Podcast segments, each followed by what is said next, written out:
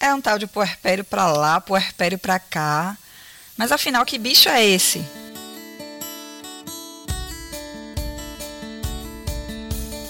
Olá, eu sou Dayana Almeida e este é o GNH, podcast do Gerando Novas Histórias, para falar de maternidade baseada em fatos reais, com informação e bom humor.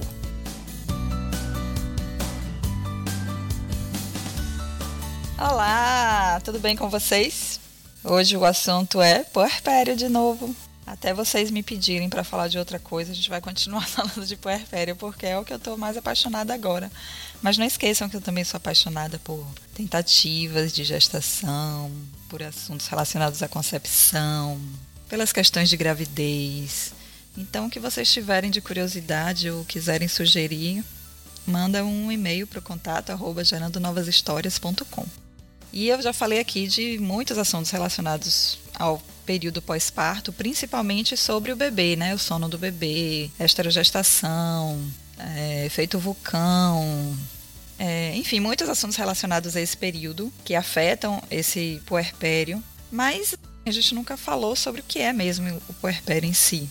E aí hoje eu vou aproveitar para falar um pouco sobre o meu, sobre a experiência que eu vivi, porque eu acho importante para vocês entenderem de que ponto eu falo sobre determinadas coisas, porque a gente não consegue uma neutralidade completa em nada, né? Então eu acho que como eu confio muito na autonomia de vocês para tirarem suas próprias conclusões sobre o que eu falo, eu falei bastante sobre isso no episódio piloto, que eu não quero trazer verdades, eu quero trazer informações que vão ter o recorte das experiências que eu vivi. Então é importante que vocês saibam sempre de que ponto eu estou falando essas coisas. E aí vocês podem tirar suas próprias conclusões.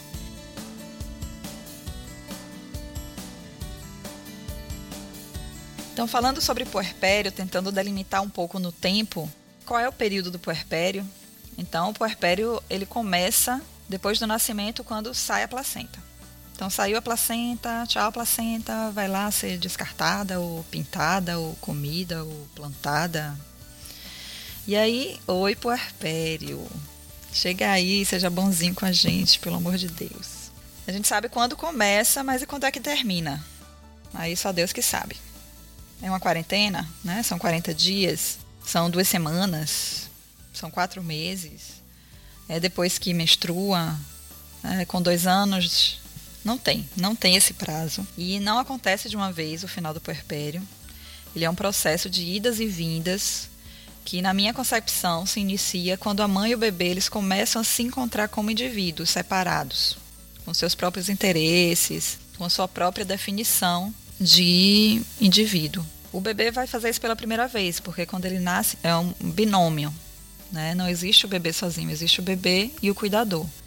E a mulher vai se encontrar como uma nova pessoa, depois desse período, quando começa esse afastamento, quando o bebê está mais independente. Então, no meu caso, isso começou a acontecer quando eu voltei a trabalhar com sete meses. Ela tinha sete meses, então esse começou a ser o início do fim. Mas durou muito tempo e eu tenho cá minhas dúvidas se já acabou. E aí me faz pensar que é sendo essa volta ao trabalho, essa, essa ruptura radical, dessa fusão entre a mãe e o bebê. E eu acho que cabe pensar se é justo é, a obrigatoriedade do retorno ao trabalho aos quatro meses. Né? E aí tem toda uma questão política, toda uma questão econômica. A gente tem os exemplos de países que têm uma licença maternidade mais estendida.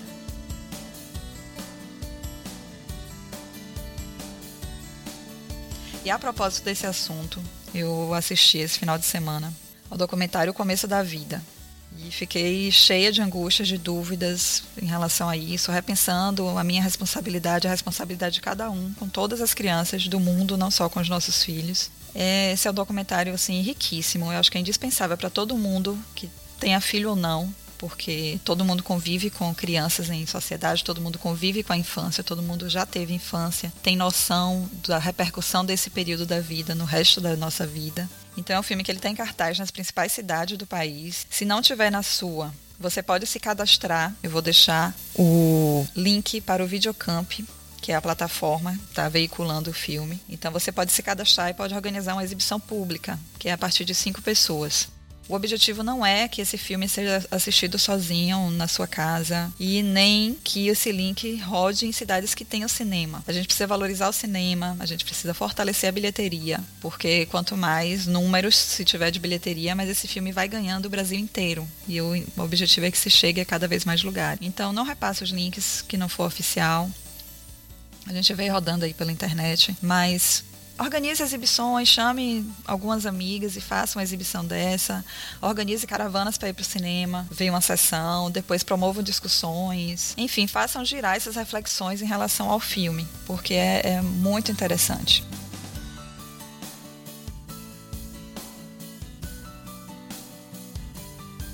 Então, voltando ao puerpério, a gente já tem uma noção de que período é esse e quais são as características do puerpério. É impossível definir, porque cada pessoa vai vivenciar de uma forma diferente.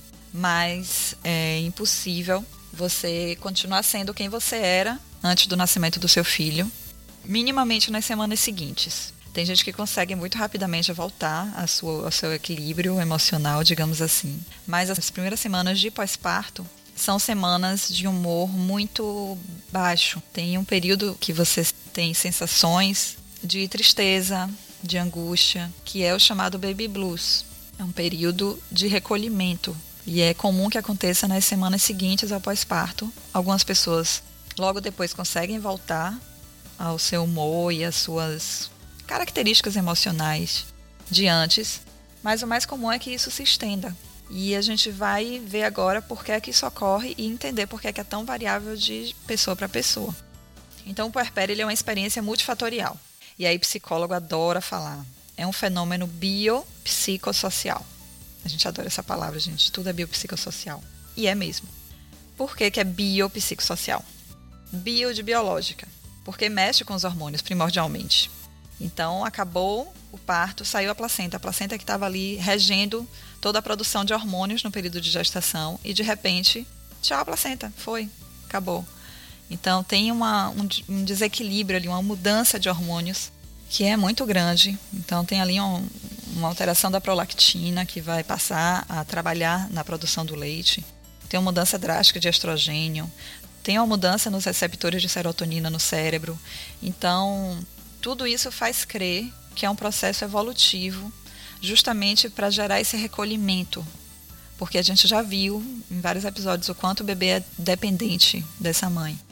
Então, na natureza, alguns animais, inclusive, depois que sai a placenta, eles comem a placenta, porque existe ali uma reposição desses hormônios que são perdidos e daria energia para cuidar dos filhotes. Longe de mim estar dando ideia, eu só estou falando, cada um que sabe da sua vida, tá bom? Então, biopsicossocial, bio de biológica, psico de psicológica. Por que o psicológico também é um fator do puerpério? Porque é um período de crise.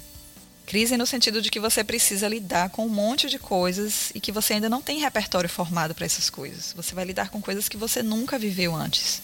Por mais que você já tenha filhos, se você já tem um filho, você nunca foi mãe de dois filhos. Se você já tem dois filhos, você nunca foi mãe de três filhos.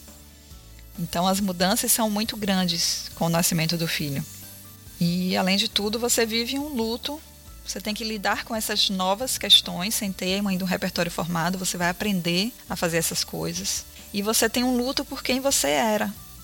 Né? O que já foi. A partir dali a vida mudou completamente, tomou um outro rumo. Eu lembro de, eu falo isso diversas vezes, que no meu mural no quarto tinha fotos de viagens e eu olhava para aquelas fotos, eu tinha vontade de me teletransportar para qualquer um daqueles lugares porque eu ainda estava vivendo esse luto de transição daquela pessoa que era livre, que podia ir e vir quando quisesse, na hora que quisesse, que não tinha preocupação, que não tinha responsabilidade, de repente estava ali com uma criança que dependia completamente de mim para sobreviver e com todos esses hormônios alterados, então uma, a questão psicológica é, é fundamental e existe uma, um desequilíbrio aí nesse momento do puerpério. Né? A gente tem uma mudança drástica do papel social que a gente exerce. Em um dia, você vai dormir profissional, esposa, filha, irmã, sobrinha, fã de alguém, ídola de outras pessoas, voluntária de um projeto social, enfim.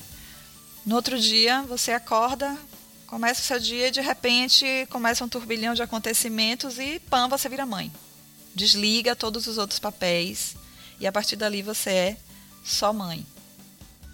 Minimamente nas primeiras semanas, porque a demanda da maternidade é tão intensa que não sobra nada para os outros papéis.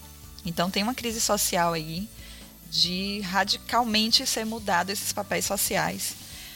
Então esses fatores todos vão formar este fenômeno do puerpério. E isso eu só falei das causas intrínsecas, né?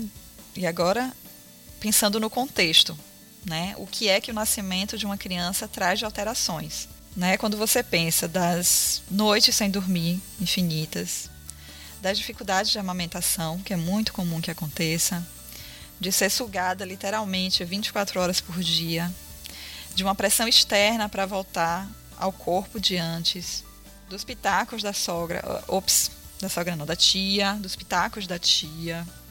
E aí você me diga se no meio de toda essa tempestade, nesses fatores biológicos, psicológicos, sociais, externos, dessas pressões, se a gente tem ilusão de manter um equilíbrio, de uma sanidade. Algumas pessoas conseguem. Eu não consegui. Na verdade, eu nem tentei. Eu já estava preparada realmente para me entregar nesse turbilhão. E aconteceu de com força. Eu dei uma surtada federal. Então, contando resumidamente, eu já falei várias vezes de dificuldade de amamentação, enfim. Mas contando assim, bem rapidamente. Até o sexto dia tudo lindo, o bebê dormindo em cima de mim, aquela coisa maravilhosa. Eu já tinha dificuldades com a amamentação, com peito ferido, com. Enfim, uma série de coisas. Mas até aí, tudo bem, natural da amamentação. De repente, no sexto dia, a notícia de que ela estava com icterícia bem grave. E aí, os problemas de amamentação. Isso não ajudou em nada a melhorar. E já foi bastante difícil ter essa ruptura de tá no colo ali de verdade, concretamente, de repente ela tem que ficar no berço durante três dias, a gente separada fisicamente, isso foi, foi bastante forte para mim. Inclusive, isso me deu ideia de fazer um tema sobre isso. Eu acho que tem um material bem legal. E daí saiu disso, já estava com os problemas de amamentação que aumentaram, e aí veio o complemento de leite artificial toda a demanda que isso gera de você testar copinhas de transição, de você evitar usar bicos artificiais e aí usar sonda de relactação, tentar usar copinho, colher e não rolar muito bem. Então, tudo isso que veio quebrar aquela expectativa natural que tinha daquele puerpério de de estar ali colado 24 horas, de amamentar em livre demanda o tempo inteiro, nananã. Então essa idealização ela degringolou ali. Isso me trouxe uma sensação de angústia que não passou inicialmente e nem tardiamente. Essa angústia durou muito tempo. Parecia que tudo de ruim acontecia com a gente, que nada dava certo. Era uma sensação péssima. A sensação de que aquilo tudo ia durar para sempre. Então, assim, minha respiração fisicamente era difícil. Eu mal respirava. Eu passei meses sem respirar bem. Tinha, assim, coisas bem irracionais mesmo. Tipo, ia preparar o leite se a quantidade de água não estivesse ali é milimetricamente medida. Eu tinha a sensação de que aquilo ia fazer mal para ela. Então, se alguém ia preparar o leite que não fosse eu, ficava perto ali fiscalizando para ver se estava ali no risquinho certinho da quantidade de água para aquela quantidade de leite. Então, foram umas coisas bem esdrúxulas, assim, que eu poderia facilmente ter é, sido rotulada, ter levado algum diagnóstico, mas felizmente eu tive pessoas que me apoiaram e que me enxergavam nas minhas circunstâncias e não como características soltas e separadas. Então, não estou dizendo que não existam condições patológicas no pós-parto. Existe sim depressão pós-parto, existe minimamente uma disforia hormonal, uma psicose puerperal em casos extremamente mais graves e que já haja uma predisposição. Mas não é sempre e não são características isoladas, então os casos têm que ser analisados bem cuidadosamente e se naturalizando um desequilíbrio natural no pós-parto. Então, para vocês entenderem um pouco de como eu estive com um pé num diagnóstico qualquer desses aí, eu vou passar para vocês um áudio de uma amiga contando tempos depois, quando eu já estava super bem assim, contando um episódio e eu tive crises de riso assim, eu me embolei. Ela depois nem queria que eu passasse o áudio porque enfim, ia parecer que ela estava cometendo bullying puerperal e ela estava mesmo. Mas ela não fez nada do que eu não fizesse contando aquela história. Eu contaria. Aliás, eu cometo bullying puerperal com amigas, inclusive durante o próprio puerpério. Me julguem por isso. E ela tem muito crédito para fazer isso, porque foi uma das pessoas que foi uma das pessoas que foram fundamentais naquele período, tanto por, por ter sido uma pessoa que sempre estava ali mostrando o que era maternidade real, é, que eu tento fazer hoje, né, com vocês, assim, dando a real para que se esteja preparado. Então, eu agradeço a ela por ter me preparado um pouco para esse período e por me permitir acompanhar as experiências dela e por é, por mais que fosse assustador estar, tá junto, tá perto de alguém assim, desequilibrada completamente, alguém que, que enfim, estava fora do seu, das suas condições normais de temperatura e pressão, mas que não se assustou e que estava ali perto para o que precisasse. Então, valeu, Carol Lube. Se você não tivesse dado autorização do áudio, ia tirar seu nome. Mas enfim, eu acho que você merece ser, ser nomeada. Gratidão por tudo. Mas enfim, Vamos lá ouvir essa história que aconteceu. É verídico, gente. É maternidade real. É puerpério real.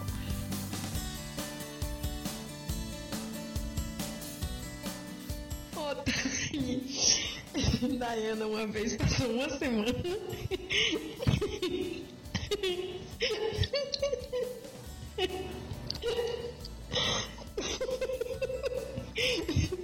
Passou uma vez, uma semana se preparando para conseguir na, no cine materno.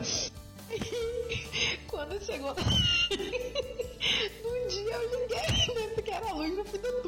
Nossa, Dana vai começar a sair, vai voltar a virar gente, tudo. Aí eu virei e falei, né? Aí eu liguei no dia.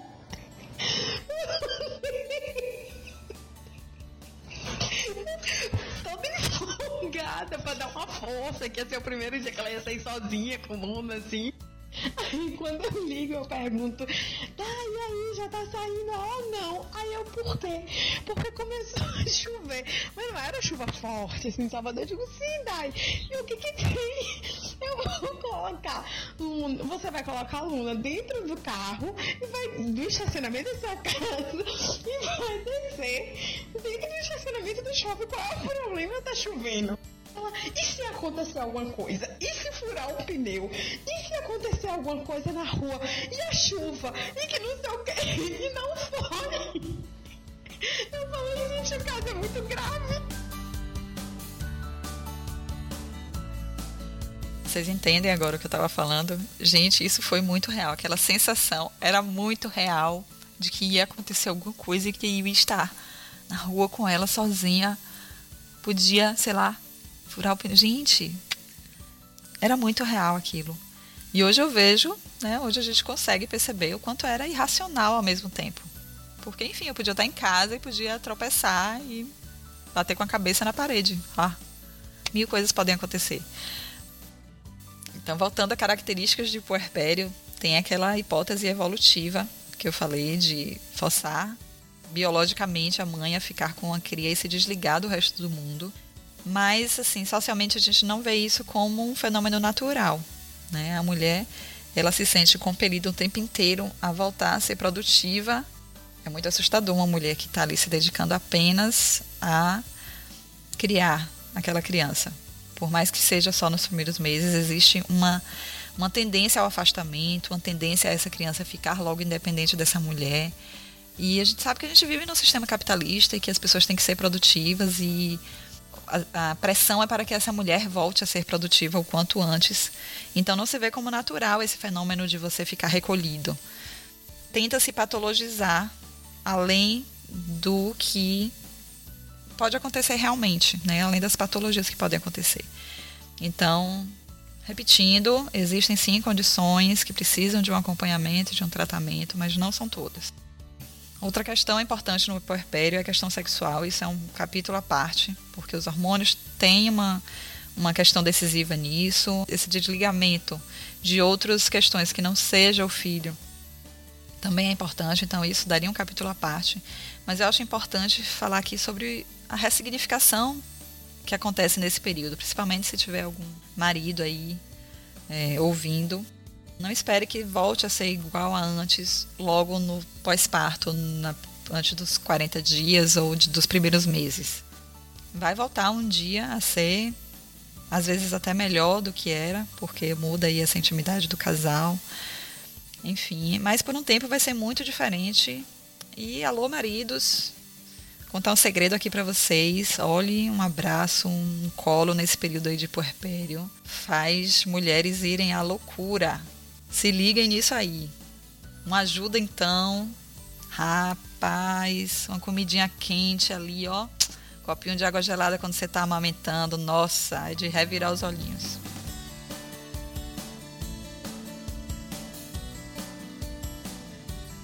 E como é que se sobrevive a essa tempestade? Como é que se sobrevive a esse turbilhão de emoções? Não tem outra forma de sair incólume além de respeitar a natureza.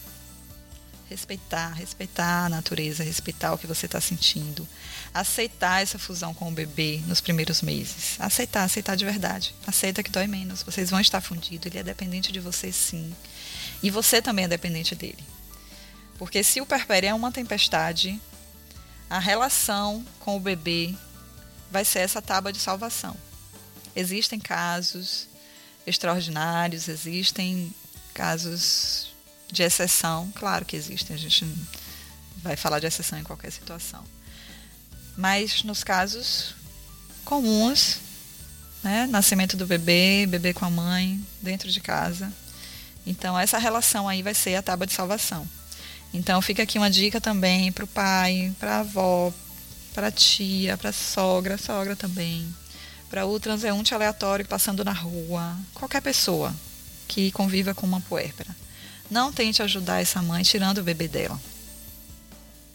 Não tente. Esse bebê e essa mãe eles estão ali colados, fundidos. A não ser que ela peça, não tente fazer isso. Então, o que você pode fazer é dar um suporte, é lavar o prato, é fazer comida, é colocar o lixo na rua. Enfim, fazer o suporte nesse contexto, porque os dois se resolvem lá. A não ser que a mãe peça para você ficar com o bebê para ali tomar um banho, comer, jogar Pokémon, andar na praia, fazer qualquer coisa que ela tenha necessidade naquele momento ali, para voltar e ficar bem. Porque ali eles não vão deixar de estar fundidos, apesar de separados fisicamente por algum tempo. Então, o que é que é fundamental e o que é que pode ser preparado, inclusive antes do puerpério começar, ainda durante a gestação. Você tem uma rede de apoio é fundamental. Então, você ter grupos de mães que estão grávidas no mesmo período e você já começar a fazer essa, essa relação, isso é fundamental no pós-parto. Você ter com quem dividir essas angústias, você ter com quem conversar. Outra coisa é você organizar minimamente a estrutura para esse período. Então, coisas bem práticas e básicas de deixar a comida congelada suficiente para os primeiros dias. Você colocar as contas todas em débito automático para não ter que se preocupar com isso. Você tem uma rotina mínima de arrumação da casa, né? Saber o que é que precisa realmente ser feito para que as coisas não entrem em colapso. Fazer, sei lá, uma lista, colocar na porta da geladeira, aquilo ali é o mínimo e é o que minimamente vai ser feito nos primeiros dias. Né? Você precisa tirar o lixo de dentro de casa para não ficar fedendo, precisa, mas você não precisa varrer a casa todo dia. Então saiba qual é a estrutura mínima para manter a sua casa funcionando. Essas são coisas que podem ser feitas antes, depois é aceitar para doer menos, é se jogar nessa fusão aí com esse bebê, é sair de vez em quando para tomar um sol, porque o sol vai ajudar aí a voltar a regular esses hormônios. E é se entregar,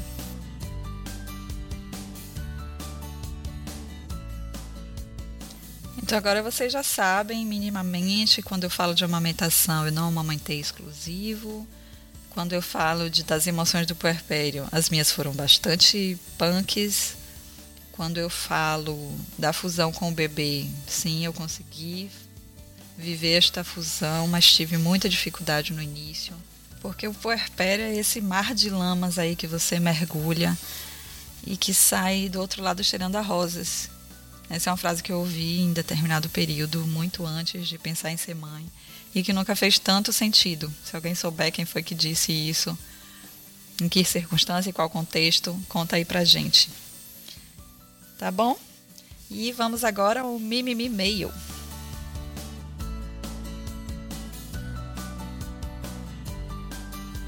Bom, no Mimimi Mail de hoje a gente tem um depoimento do Renan Cirilo, que é lá do podcast Na Trilha, que eu já indiquei aqui, Espero que você já tenha assinado, senão você está comendo mosca, porque é um dos melhores podcasts que eu, que eu ouço.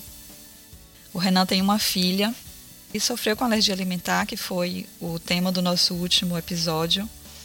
Ele e a Carol enfrentaram isso e ele conta um pouco pra gente. Quero te dar os parabéns pelo, pela última edição de GNH. Eu ouvi na estrada, achei bem, bem interessante, bem legal mesmo. E com relação a, a minha história, a Júlia, ela é minha enteada, mas eu a tenho como filha porque eu a conhecia desde os três anos e ela também tinha a, a PLV, ela teve isso aí e pra gente teve teve uma história muito bacana, uma não, várias histórias, né? Muitas festinhas que ela participava, as anfitriãs do, da, das festas sabiam dessa situação da Julinha e preparavam lanchinhos para ela, que não tinha a proteína do leite. E ela, inclusive, ela já era já educada no, no ponto de que ela não podia comer nada que tinha leite, que ela ficava dodói. Isso aí com 5, 4 anos. E até os 6, 7 anos ela, nós convivemos com isso daí. E hoje ela não tem mais isso. Passou aí, foi uma fase que ela viveu e hoje ela toma, consome tudo aí de leite, já passou essa fase. Enfim, mais uma vez, parabéns aí pelo programa. A edição foi muito boa. Parabéns. O Renan me mandou esse áudio inbox e você também pode mandar comentários em áudio. Olha que ideia ótima. Eu vou deixar o link lá no post com o meu endereço no Telegram que é você pode buscar lá também. Eu sei, eu sei que quando o WhatsApp caiu aí outro dia você fez a sua conta no Telegram. Então você vai lá, busca Diana Almeida underline GNH. O D do Diana é maiúsculo, o A também é maiúsculo e o GNH é todo maiúsculo.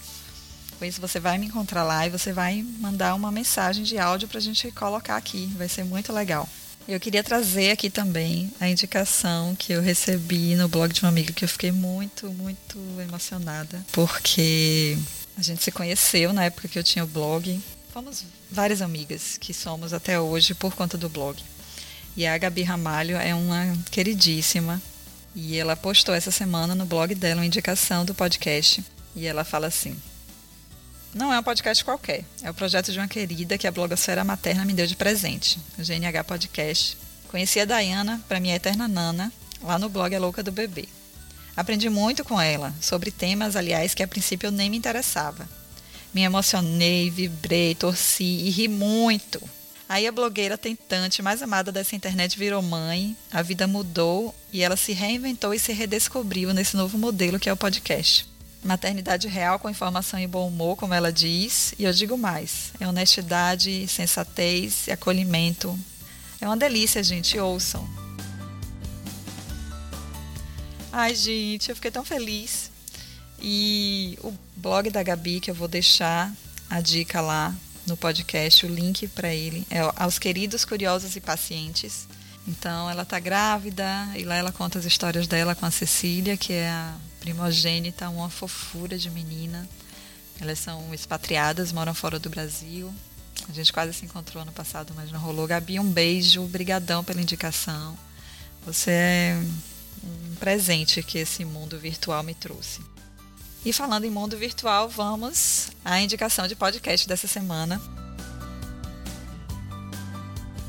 E hoje eu quero fazer uma indicação para que vocês entendam o que é exatamente o grosso do podcast, assim, quando você pensa em podcasts, a grande quantidade de podcasts tem um formato que é um formato mais interativo, assim, de conversa. Pelo menos aqui no Brasil é um formato assim de mesa de bar.